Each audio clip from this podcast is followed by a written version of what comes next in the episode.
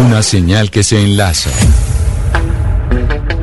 Regiones conectadas a través de un dial. A partir de este momento, Oscar Montes, Ana Cristina Restrepo, Hugo Mario Palomar, Valeria Santos, Gonzalo Lázari, Rodrigo Pombo y Camila Zuluaga analizan y debaten el tema del día. El tema del día. Colombia está al aire.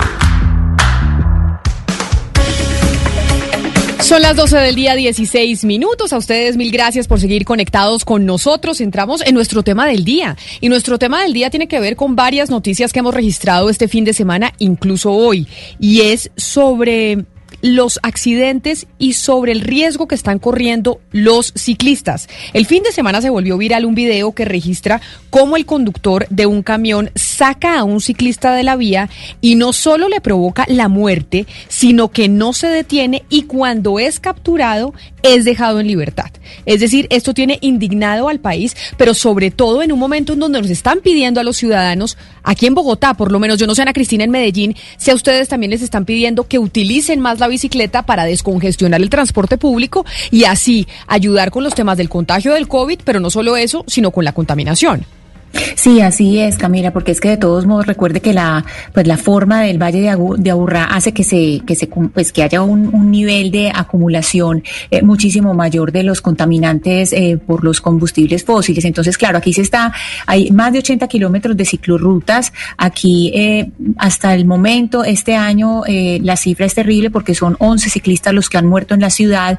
Pero además, Camila, hay un programa que es bien interesante, que es el programa Encicla. Encicla es un programa de que tiene 10 años, del área metropolitana, funciona en los 10 municipios del área metropolitana y tiene 90 estaciones, tiene 100.893 usuarios que están registrados para, para usar cualquiera de esas 1.680 bicicletas públicas. Usted va a esas estaciones, coge su bici y puede ir de una estación a otra o ir eh, a la estación de metro, etcétera. Y hasta ahora se han registrado 13 millones eh, de préstamos. Entonces es, es, muy interesante todas estas eh, iniciativas que se están haciendo en Medellín y más pues que el secretario de, Movilidad ahora, Carlos Cadena de Gaitán, es eh, un, pues, un estudioso del urbanismo y del uso de la bicicleta en distintas sociedades. Pero en Cali, Hugo Mario, también a ustedes los están incentivando a que utilicen la bicicleta. Es que yo le hablo por Bogotá. En Bogotá casi que todo se está haciendo para que nos montemos en una bicicleta por el tema del tráfico, la contaminación y los contagios. Sí, Camila, hace algún tiempo eh, existe un plan de movilidad en bicicleta en Cali. Incluso se construyeron eh, cantidad de, de, tramos de ciclorrutas y bicicarriles en diferentes puntos de la ciudad, se adecuaron algunos espacios, se le quitó espacios a los vehículos eh, particulares y al servicio de transporte público para darle un espacio dedicado exclusivamente para los ciclistas. Sin embargo, pues la accidentalidad sigue siendo muy alta, Camila, y este fin de semana lamentablemente registramos en una carretera del Valle del Cauca entre Palmira y El Cerrito un grave accidente de tránsito, un vehículo fantasma, como lo llaman, pues arrolló a ocho ciclistas, llevó la peor parte un comunicador y publicista de Cali, Francisco Domínguez, se encuentra muy delicado recibiendo atención médica en una clínica de esta ciudad y podría perder su, su capacidad de movilidad, su, podría quedar incluso en silla de ruedas, es lo que nos han dicho los médicos. Ojalá no sea así, Camila, pero sucedió justamente este fin de semana. Ya vamos con nuestros expertos a hablar del tema de las bicicletas, pero quiero preguntarle, Valeria, sobre números de movilidad. ¿Qué tanto se está montando la gente a la bicicleta? Sabemos qué tanto la gente la está utilizando y si estas medidas que nos están contando Ana Cristina, Hugo Mario, aquí en Bogotá que lo estamos viendo, han servido para que la gente pues deje el carro y se suba a la bici. Pues mire, Camila, le tengo cifras de Cundinamarca. Por ejemplo, en Cundinamarca se hacen aproximadamente 297 mil viajes al día en bicicleta. El 43.4% de estos se hacen hacia Bogotá. Recordemos que José Antonio, que fue el ciclista que se murió, que usted nos estaba contando este fin de semana, estaba justamente en Chía, Camila, en este puente. Entonces, a propósito de esta muerte, pues sí vale la pena preguntarnos si esta redistribución del espacio público que se está dando, sobre todo en Bogotá, está priorizando la seguridad de las personas que montan en bicicleta Mire, en el país van 249 ciclistas muertos este año y 836 lesionados.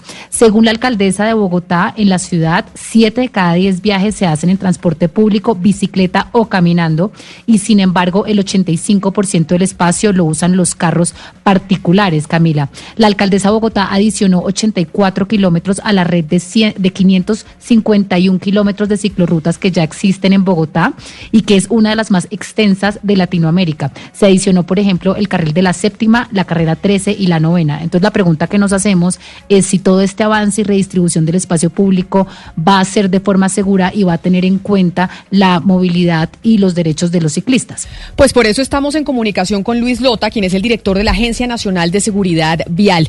Doctor Lota, bienvenido, mil gracias por atendernos. Camila, muy buenas tardes a toda la mesa de trabajo y a todos los oyentes. Espero que tengan un buen día. ¿Estamos preparados o no estamos eh, preparados en Colombia para que tengamos esta transformación en movilidad de subirnos a la bicicleta estando los eh, ciclistas seguros y no temiendo por su vida? Indudablemente el tema hacia los ciclistas es muy importante, pero aquí tenemos que transformar no solamente hacia los ciclistas, sino toda nuestra mirada en materia de seguridad vial. La seguridad vial es corresponsabilidad de todos los actores y todos tenemos deberes y derechos. Mucha gente no conoce, por ejemplo, la ley 1811 que favorece a los ciclistas, qué elementos se le tiene a los ciclistas. Yo creo que es muy importante entender que el ciclista es un actor vial y tiene derecho a utilizar un carril. En ese sentido, hay que tener unos temas hacia los ciclistas indudablemente en temas de, señalización, de hacernos más visibles, de respetar las señales de tránsito, sin lugar a dudas, pero los demás actores tenemos que respetarlos, tenemos que darles el espacio al momento de rebasarlos, tenemos que ser conscientes que tienen una fragilidad distinta a los que vamos en un vehículo particular. Eso, eso, eso me parece importante, señor Lota, que usted, que usted lo diga, porque yo viendo los comentarios de los oyentes de la ciudadanía desde el fin de semana, incluso hoy que los estoy leyendo, quienes están conectados con nosotros, dicen, ay, pero es que los ciclistas también son unos irresponsables. O sea, como que equiparan la responsabilidad de un ciclista a la, a la responsabilidad de alguien que va en un carro. ¿Esto es así o no es así? Es muy importante entender que las normas de tránsito están para todos los ciudadanos. Respetar el semáforo, respetar eh, eh, las señales de tránsito. Pero claramente, por ejemplo, los límites de velocidad un ciclista no va a poder eh, tener los mismos niveles de velocidad que un vehículo de transporte de carga, un vehículo de transporte de pasajeros. Y su nivel de resistencia es otro. Indudablemente hay que pedirle unos temas de corresponsabilidad al ciclista, pero tenemos que entender que nosotros, los que vamos en otro tipo de vehículos, tenemos una condición de protección distinta y eso nos debe llamar la atención para prevenir y para proteger al ciclista.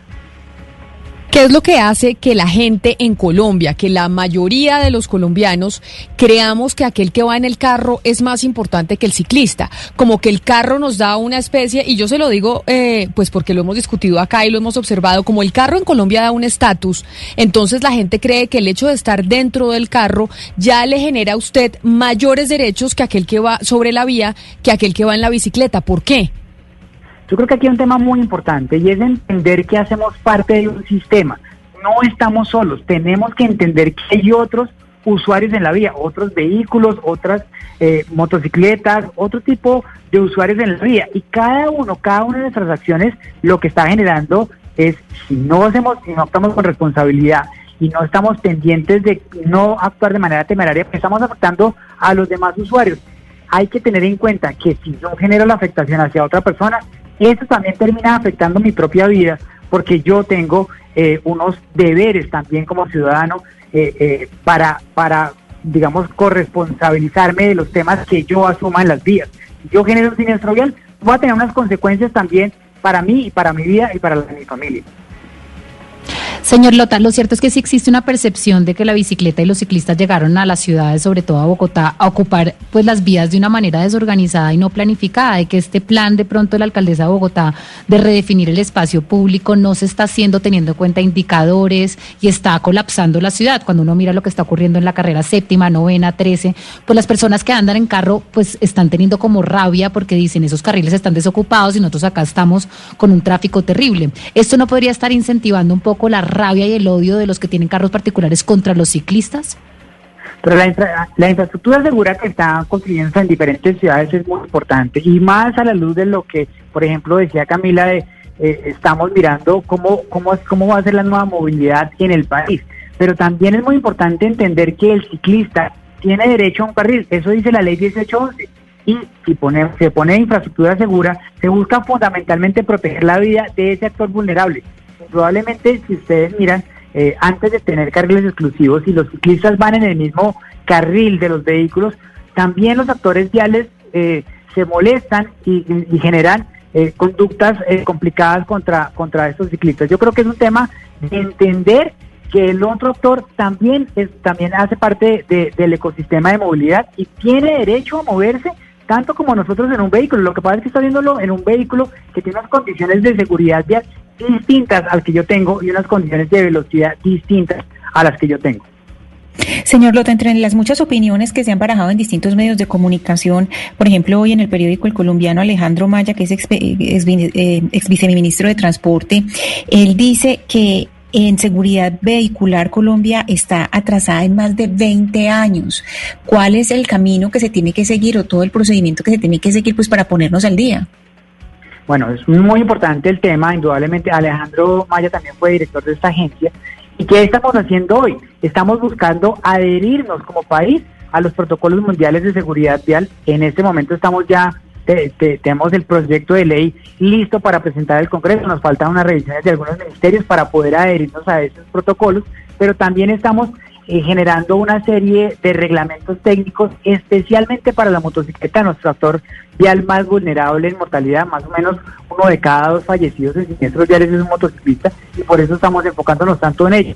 Queremos que antes de finalizar el año tengamos listo nuestro proyecto de ley para que el año entrante podamos buscar esa adhesión y tener en el corto plazo ese, esa transformación hacia vehículos más seguros en el país, que indudablemente van a ir en pro de no solamente los, las personas que van dentro del vehículo, cuando se tienen sus vehículos cada vez más seguros, el peatón y el ciclista que pueden ser atropellados por este tipo de vehículos o generar conflicto con este tipo de vehículos, cada vez están más protegidos porque el vehículo es pensado de manera integral. Señor Lota, si nos vamos a París, eh, el incremento en el uso de las bicicletas ha aumentado en esta pandemia en un 60%, pero aún así también los accidentes han aumentado en un 30%. Y lo que las autoridades eh, parisinas en este caso están diciendo es que quien, es el beneficiado final o quien es el responsable o, básicamente quien está cuidado por la ley es el ciclista y no el conductor como tal. Eh, yo le pregunto, ¿ustedes qué pretenden, qué pretenden hacer en cuanto a leyes se refiere para que el ciclista sea el beneficiado frente al día a día y el crecimiento del uso de la misma bicicleta?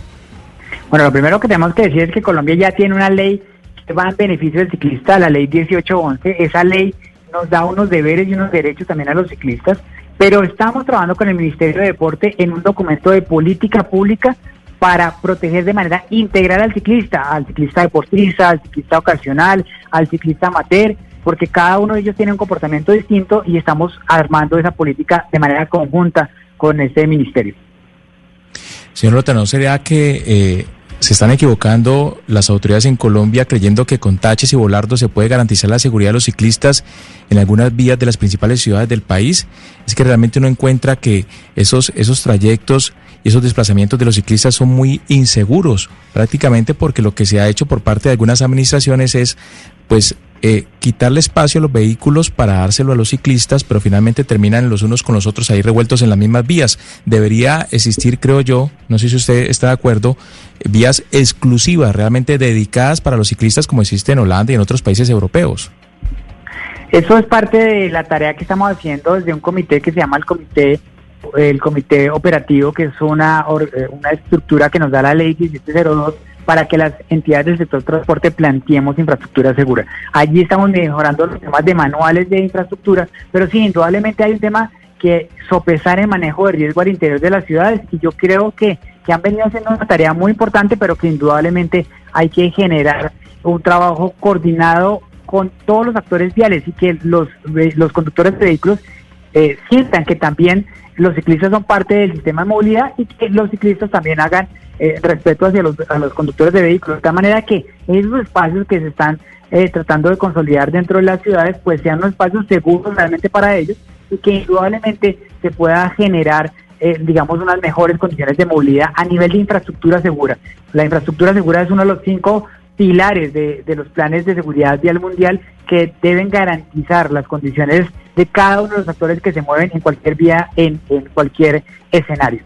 Es el señor Luis Lota, director de la Agencia Nacional de Seguridad Vial. Señor Lota, mil gracias por atendernos. Feliz resto de día para usted. No, Camila, a ustedes y esperamos que esta discusión hacia los ciclistas vaya en pro de la vida de ellos y entre todos podamos construir una, una cultura ciudadana en favor del ciclista y en favor de la movilidad activa, porque eso nos beneficia a todos los ciudadanos. Un canal de comunicación directa En Mañanas Blue, cuando Colombia está al aire, opinan y preguntan los oyentes.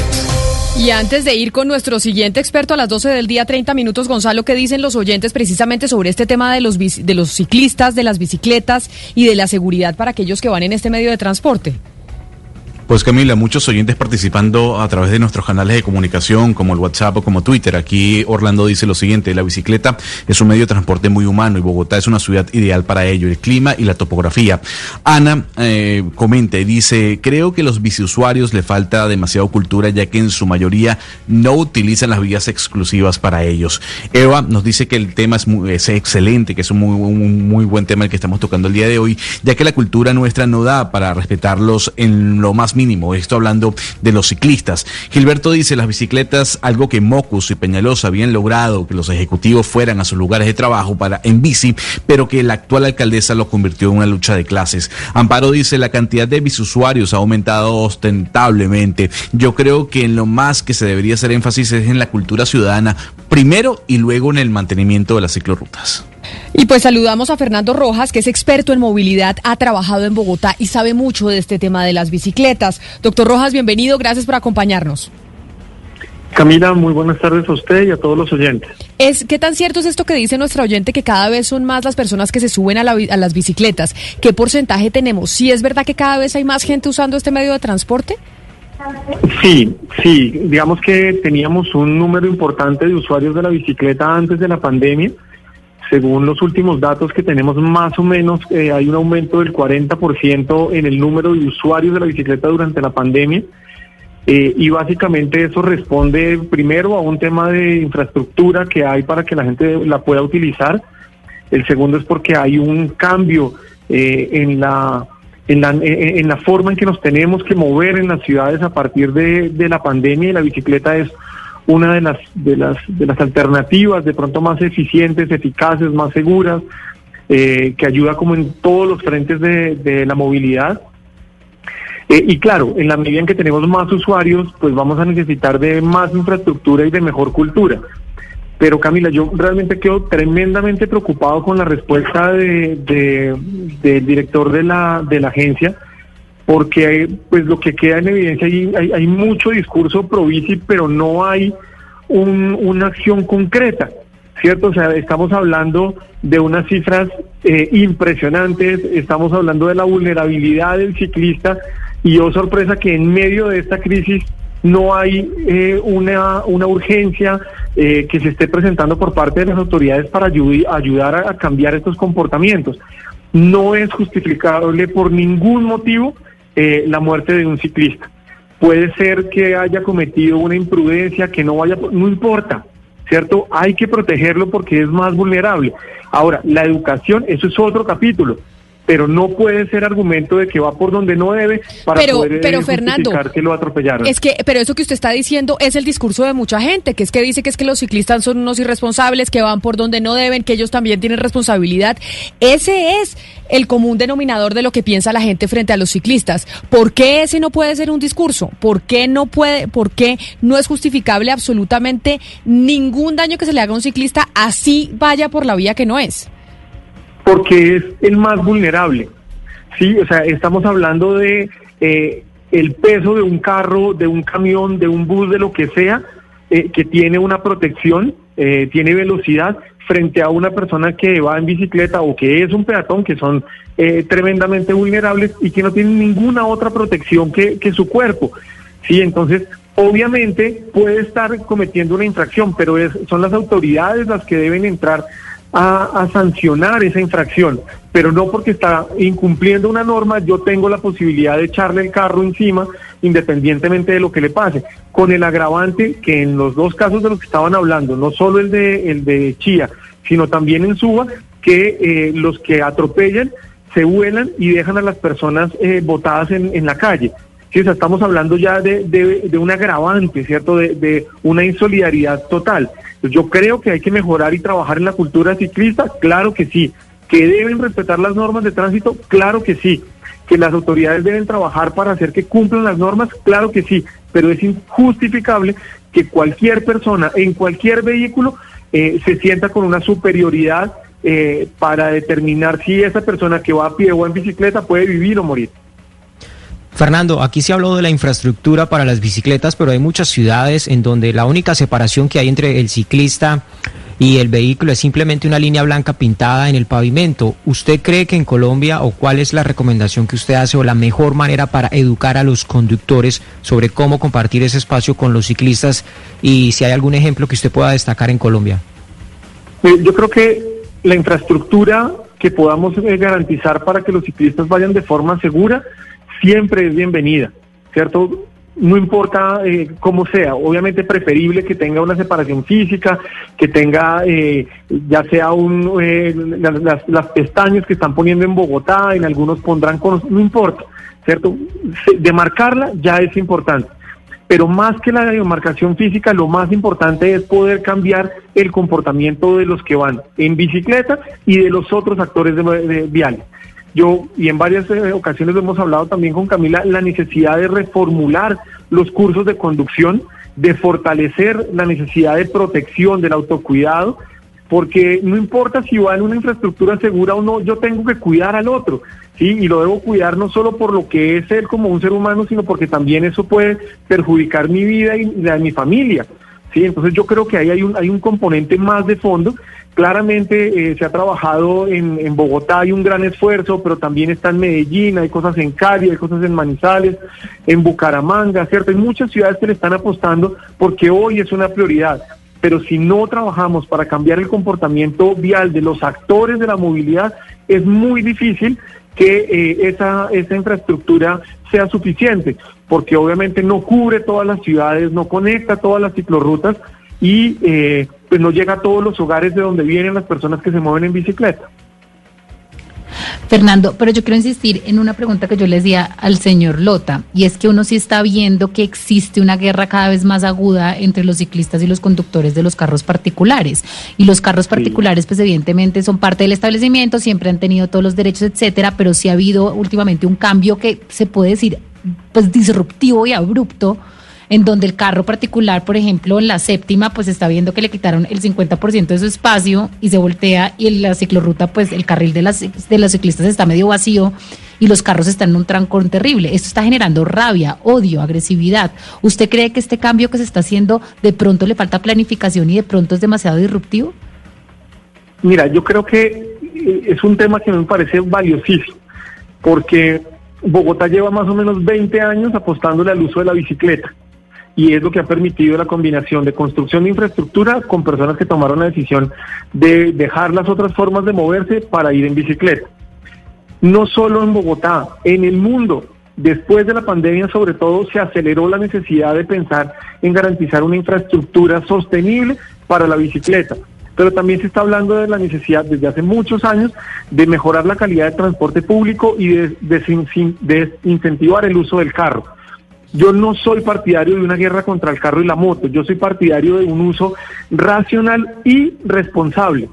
Pero claramente las ciudades están en una situación muy difícil. ¿Por qué? Porque el espacio que tienen es reducido y lo que se necesita es redistribuir ese espacio vial para optimizar el flujo de personas y lo primero que se debe garantizar claramente es el transporte público.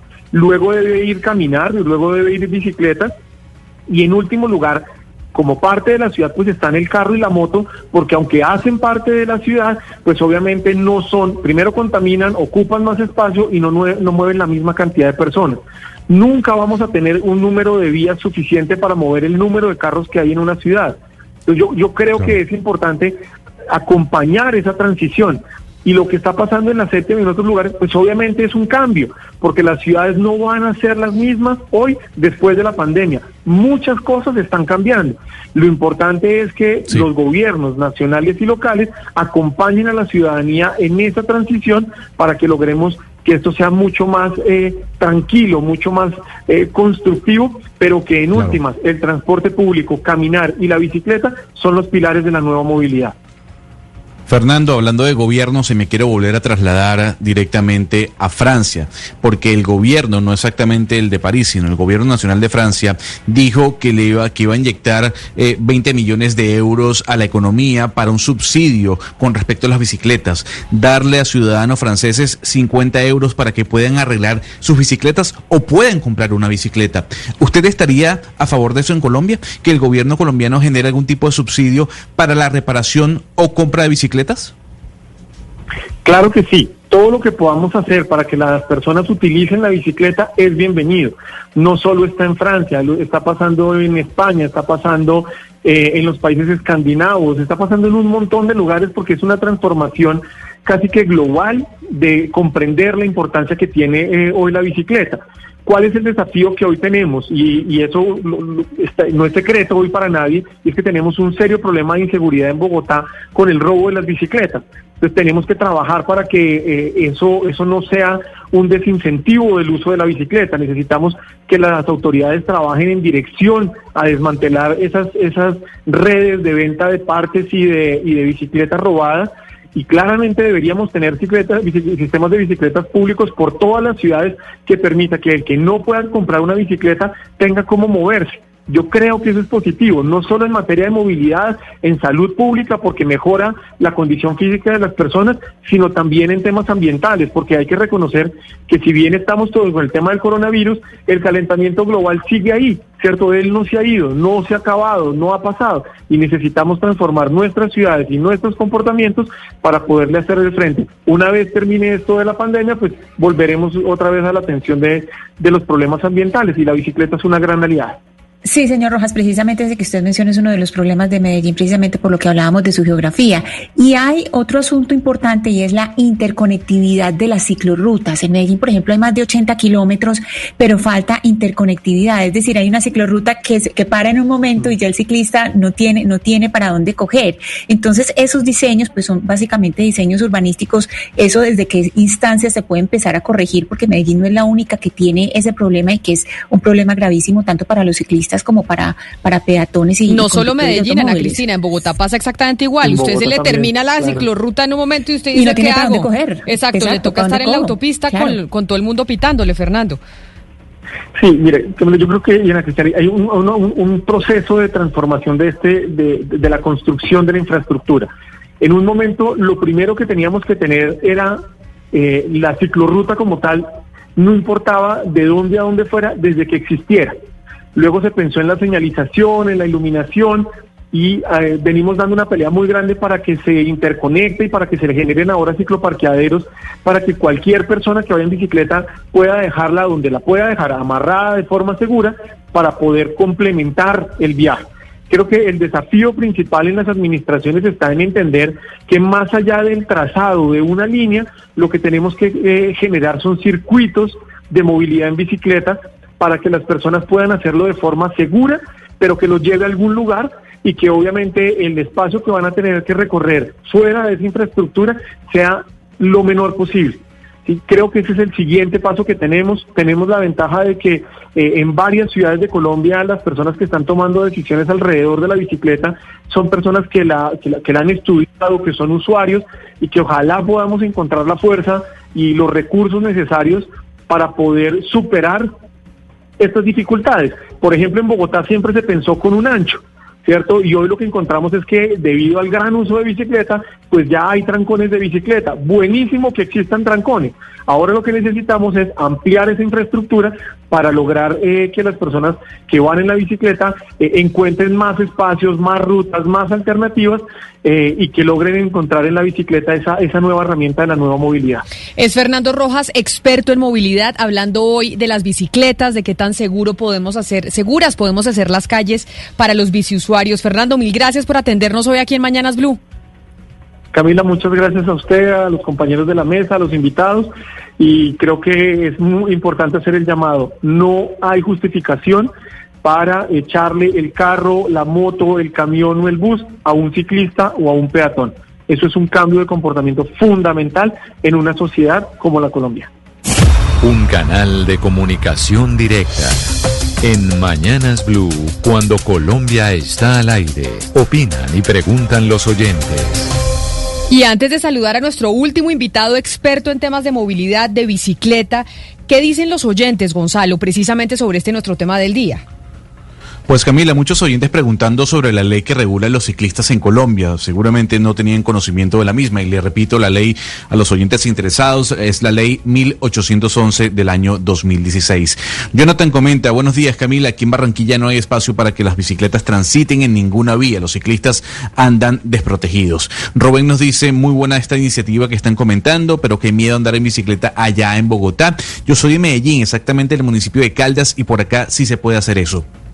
Paula eh, dice lo siguiente, son muchas cosas, tanto la conciencia de los biciusuarios porque no usan la infraestructura y si van por la calzada no siguen las normas. Martín, buenos días. Personalmente fui biciusuario y desistí por físico miedo o por simple miedo a la imprudencia de los conductores. Y para finalizar, Camila Milton nos dice lo siguiente, Colombia es un país que no tiene la idiosincrasia para que la cultura de la bicicleta crezca. La pobreza hace que la delincuencia se haya activado en ese sentido. Pues precisamente vamos con nuestro siguiente experto, que es Andrés Felipe Vergara. Él ha trabajado y asesorado a las administraciones de Gustavo Petro, de Enrique Peñalosa y de Claudia López en la promoción y diseño de políticas públicas para las bicicletas, para que cada vez nos montemos más a la bicicleta. Andrés Felipe, mil gracias por estar con nosotros, bienvenido.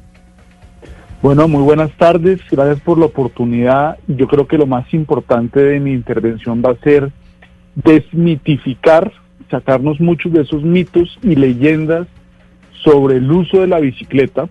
Quisiera hacer una aclaración sobre el planteamiento que se hacía al comienzo del programa y es diferenciar las situaciones del ciclista urbano, del ciclista deportivo y del ciclista rural. Son tres situaciones, cada una con su complejidad. Y cerrar con un tema antes de que entremos a conversar, que aquí no se, que no hablemos más de quitar el espacio. El espacio es de todos, eh, todos tenemos el mismo derecho. Lo que se ha hecho en las ciudades es redistribuir el espacio, no quitar espacio. Aquí no hay unos derechos adquiridos por tener motor o por tener bicicleta. Aquí lo que estamos es redistribuyendo el espacio de la ciudad para que seamos sostenibles como ciudad. Claro, y me parece importante esa aclaración que usted nos hace, porque sí muchas veces dicen, ay, es que quitaron espacio a los carros para meter las bicicletas y ahí en las bicicletas no va nadie. Pero entonces eh, le pregunto a Andrés Felipe, ¿cuáles son esos mitos? ¿Cuáles son los mitos que se tiene sobre el uso de la bicicleta que es importante que, que empecemos eh, a derribar? Bueno, arranco con la última intervención que hizo un ciudadano diciendo, hablando de la idiosincrasia. Si hay un país con ciclistas es Colombia. Los ciclistas, si uno va a cualquier pueblo o a cualquier carretera, es un país de ciclistas y eso se ve reflejado en lo que ha pasado en lo deportivo y también lo que ha pasado en lo urbano. Las personas que llegan a las ciudades a vivir se han, eh, acuden a la bicicleta porque es el medio de transporte más de más fácil acceso por sus costos, por sus facilidades. Entonces, vayan a cualquier ciudad, a cualquier pueblo o a cualquier carretera y uno ve un ciclista circulando. Entonces somos un país de ciclistas, no es que no tengamos la cultura. Quien no tiene la cultura es el otro actor hacia el ciclista. Y hay que aclarar también que los ciclistas tenemos unos derechos y unos deberes el Código de Tránsito, artículo 94-95, el cual fue modificado. Pero ahí lo voy a interrumpir antes de que siga, discúlpeme, porque me parece importante algo que acaba de decir. O sea que aquí la pedagogía y la falta de educación, sobre todo, está en quien va en el carro, no en quien va en la bicicleta, porque Colombia es un país de ciclistas, un país de gente que anda en bici. El que necesita ser educado ese es el que tiene carro y cree que tiene un derecho adquirido porque tiene un automotor. A ver, yo parto de este saco que dice que todos somos peatones. Arranquemos del más vulnerable al más fuerte. Todos somos peatones. Todos los actores vial cometemos infracciones. No hay que satanizar a un modo. Desafortunadamente está en el comportamiento del colombiano el no respetar las normas de convivencia. No importa en qué medio de transporte nos estemos moviendo, el que se cola en Transmilenio, el que se pasa al semáforo, y en eso hay ciclistas también muy imprudentes. Yo, que soy ciclista de carretera, de urbano y de travesía, he tenido problemas con ciclistas que también ponen en riesgo. Eh, últimamente hemos oído muchas quejas de los ciclistas invadiendo los peatones, entonces, eh, los andenes. Entonces, todos nos comportamos mal. El problema es que el riesgo que le genero a otro se intensifica dependiendo del vehículo. No es lo mismo que un bus se pase un semáforo a que un peatón. Ambos están violando la norma, pero el bus tiene una masa, tiene una inercia, tiene unas velocidades que hacen que sea más grave. Entonces, hay que hacer énfasis en lo pedagógico para decirle a cada actor pilas que su irrespeto a la norma tiene consecuencias o para un tercero o para usted mismo.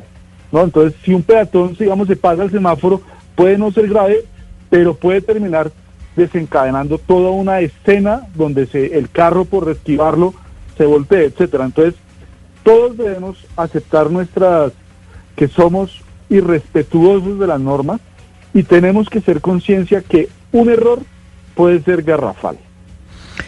Andrés, mientras se adecuan las ciudades a una infraestructura idónea para los ciclistas, hoy en día, por ejemplo, en Bogotá, ¿cuál es el criterio que se está utilizando para redistribuir esos espacios, espacios que estaban dedicados a los vehículos exclusivamente y ahora se les ha cedido algo a los ciclistas como el de la carrera séptima, por ejemplo? Bueno, esa es una muy buena pregunta y pensemos que esto no arrancó con la pandemia. En 1974, Jaime Ortiz Mariño y toda la gente con la que empezó la ciclovía llegaron con la propuesta del uso temporal de las vías para otro uso. Luego, cuando llegó Peñalosa y luego Mocus en su segunda administración, empezaron a hacer el uso permanente del espacio público, que fue que fueron las primeras ciclorrutas. Cuando llegó Petro en, en, sus primeros, en sus tres eh, últimos años, se empezaron a hacer lo que se denominan los bicicarriles o ciclorrutas en calzada, donde se empezó a redistribuir ya no el espacio público, sino el espacio vial, y aparecieron ciclorrutas muy importantes como la de las 50. Recuerdo mucho a los, por ejemplo, al patrullero de RCN saliendo a decir que eso era la cabose, que no habían ciclistas, que el trancón. Como todo en la vida empieza es a coger fuerza. Si ustedes van hoy, 13 de octubre, a las 5 y media de la tarde, a la ciclorruta de las 50, que es sobre calzada, donde se quitó un carril, vayan a ver y no para que la conclusión a la que uno va a llegar es ya toca ampliar la ciclorruta. Hay un concepto que se llama demanda inducida y es que si yo genero espacios para bicicletas, voy a tener ciclistas. Si yo genero espacio para carros, voy a tener más carros. Les pongo un ejemplo. Párense en el puente de la autopista norte con la calle 85, donde no hay ciclorruta. Hay por lo menos cinco carriles por sentido de carros y a las 6 de la tarde está bloqueado. Por favor, no es culpa del ciclista. Tenemos un escenario que eh, promueve el uso del carro. Entonces, es muy importante. Yo viví sobre la séptima más de 15 años. La séptima, por ejemplo, ha estado colapsada desde que tengo memoria. Que no vengan a decirnos que ahora el trancón inició hace dos meses cuando se puso la ciclorruta. ¿Qué pasa? Cuando yo vivía en la séptima, mucha gente que vive en Cedritos, Bella Suiza, Santa Bárbara, Chapinero decía, oiga, si yo tuviera ese espacio para irme en bicicleta, yo me iría en bicicleta. En la medida en que la gente empiece a ver la ciclorruta, se va a pasar a la bicicleta.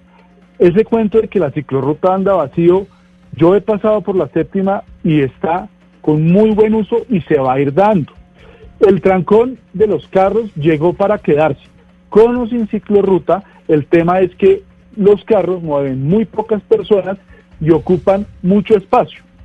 Solo el 15% de las personas en Bogotá se mueven en carro, pero ocupan el 85% del espacio vial. Y les cierro con un ejemplo que pasó este fin de semana. Recuerda que hace unos días empezó un tema de la carretera a Choachí, que los ciclistas hacían mucho trancón. El domingo en la tarde leí en Twitter personas que se demoraron cuatro horas devolviéndose de Huasca a Bogotá por en carro por la tarde. ¿Culpa de los ciclistas? No, culpa de los carros. Y si usted suma la cantidad de personas que sumaban todos esos carros, no es que sea mucho, es que ocupa mucho espacio. Entonces hay que saber a quién responsabilizar de la congestión. Ojo, Andrés, no hay que eh, resolver los trancones, sino resolver la movilidad. Sí, Andrés, en, la, en las ciudades, eh, ¿usted cree esas eh, ciclorrutas y esos bicicarriles deberían ser ocupados y utilizado solamente por ciclistas. Se, lo digo porque eh, uno ve que muchas veces tienen que compartir los ciclistas esos espacios con las patinetas eléctricas y con bicicletas eléctricas que, bueno, eh, hay veces uno no sabe si son bicicletas eléctricas o motocicletas. Bueno, muy, buen, muy buena aclaración. La resolución 160 del Ministerio de Transporte aclara qué es bicicleta eléctrica y qué es ciclomotor y moto eléctrica. Las bicicletas eléctricas tienen un límite de velocidad y eso hace que puedan compartir con los ciclistas porque el riesgo se vuelve menor o si no podríamos meter las motos. Entonces, sí a las bicicletas que, eléctricas que sí son bicicletas. El tema de las patinetas que es nuevo, que es algo que ha llegado en los últimos años, creo que es parte de la solución. Es parte de la solución porque ahí tenemos muy seguramente un carro menos. Entonces, aquí no es, no es excluir, sino dependiendo del viaje que se vaya a hacer, uno debe escoger el modo. Si uno va a hacer un viaje de un kilómetro, hacerlo a pie. Si uno va a hacer un viaje intermedio de dos kilómetros, quizás la patineta es más eficiente. Si uno va a hacer ocho kilómetros, la bicicleta es muy eficiente. Si uno va a hacer más de ocho kilómetros en Bogotá, el transporte público masivo es más eficiente que la bicicleta, por ejemplo. Si uno se va a ir a Tunja, pues es mejor irse en carro. ¿No? Y si uno se va a ir a Europa, pues se va en avión. Digamos que no, no hay que ponerlos a competir, sino hacerlo un poco más. Entonces la patineta que incursionó recientemente depende más es del usuario que del modo. Y repito lo que dije hace un, hace un momento, no depende, o sea, todos y respetan, todos hacen guachadas, depende que cada uno le dé un buen uso al, al, vehículo que esté utilizando, nos portemos bien, que convivamos. Un poco para terminar, yo quisiera eh, hacerle una pregunta de cómo empezamos esta conversación. Y usted decía que, que básicamente es parte de la idiosincrasia de los colombianos la bicicleta y uno lo puede ver en todos los pueblos y también en Bogotá, pues hay, digamos, la ciclovía, el día sin carro, etcétera. Tenemos los mejores ciclistas del mundo. Entonces, ¿por qué? Este año van 249 ciclistas muertos. ¿Qué es lo que pasa en realidad eh, dentro de esta misma idiosincrasia que seguimos atropellando a ciclistas? Sí, desafortunadamente eh, la agresividad en las vías. En Colombia mueren más personas en accidentes, en mal llamados accidentes de tránsito, que en el conflicto armado en su peor momento. Los más vulnerables somos los peatones, luego los ciclistas. Yo hago ciclismo de ruta y hago ciclismo urbano y es impresionante la agresividad de muchos actores viales. Como un ejemplo, el sábado que fui a Pacho, de Briseño a Zipaquirá, la carretera tiene muchos huecos, hay mucho tráfico y las motos, en su afán por sobrepasar a los vehículos que tienen que esquivar los, los huecos, se nos venían de frente a los ciclistas. Afortunadamente no pasó nada, pero donde un motociclista se enfrente al ciclista, se mata al motociclista y me mata a mí. Entonces, desafortunadamente el afán, el acelere, el no dar unos segunditos de espera, el irrespeto a los, a los límites de velocidad, eh, el mal diseño de la infraestructura. Te pongo otro ejemplo, muy asociado a lo que pasó desafortunadamente la semana pasada. La autopista norte en la parte de afuera de Bogotá, desde, desde lo que se llama el Buda hacia el Caro, acaban de construir una ciclorruta nueva y ampliaron la autopista como a cinco carriles. Hicieron una ciclorruta diseñada por alguien que no es ciclista y no quiere que nadie la use. Lleno de cruce, de sube y baja, le ponen el pare al ciclista en las entradas a las fincas como si tocara rendirle tributo al carro. Hay más pares que kilómetros en esos, en esos eh, trayectos. ¿Y eso qué hace? Que el ciclista no le hicieron una infraestructura atractiva. Claro. Pero atractiva, angosta. Entonces, por ejemplo, los ciclistas deportivos no se van a meter por ahí, porque no es atractiva, mientras que hay cinco carriles para carros. Entonces, si tú tienes un accidente en la ciclorruta, desafortunadamente llevas porque te dice el artículo 94 dice hay que respetar las señales de tránsito. Pare, pare, pare, pare. Por otro, no. Pero si tú vas por la calzada, el artículo 95 dice el ciclista debe tomar un carril. Entonces te va mejor si te choca un carro a que si te choca por la vía que si te toca por la ciclorruta. Entonces, hay que rediseñar las ciclorrutas pensando en la lógica del ciclista. Andrés, se me acaba el tiempo y muy interesante todo lo que nos ha dicho. Creo que hemos aprendido mucho sobre lo que creemos de los ciclistas, las, los malos entendidos que, que tenemos y cómo nos tenemos que educar mucho. Muchas gracias por haber estado con nosotros, Andrés Felipe Vergara, quien ha trabajado y asesorado a las, administra las últimas tres administraciones de Bogotá en este sentido. Feliz tarde. Muchas gracias y cuando quieran seguimos con la conversa. Claro que sí, es la una de la tarde en punto. Espero que ustedes hayan aprendido, igual que aprendimos nosotros los miembros de la mesa de trabajo, sobre lo que está pasando con las bicicletas y los biciusuarios, la falta de cultura que tenemos muchas veces frente a este tema. Los dejo con nuestros compañeros de Meridiano Blue. Gracias por acompañarnos y nos encontramos de nuevo mañana a las diez y media de la mañana.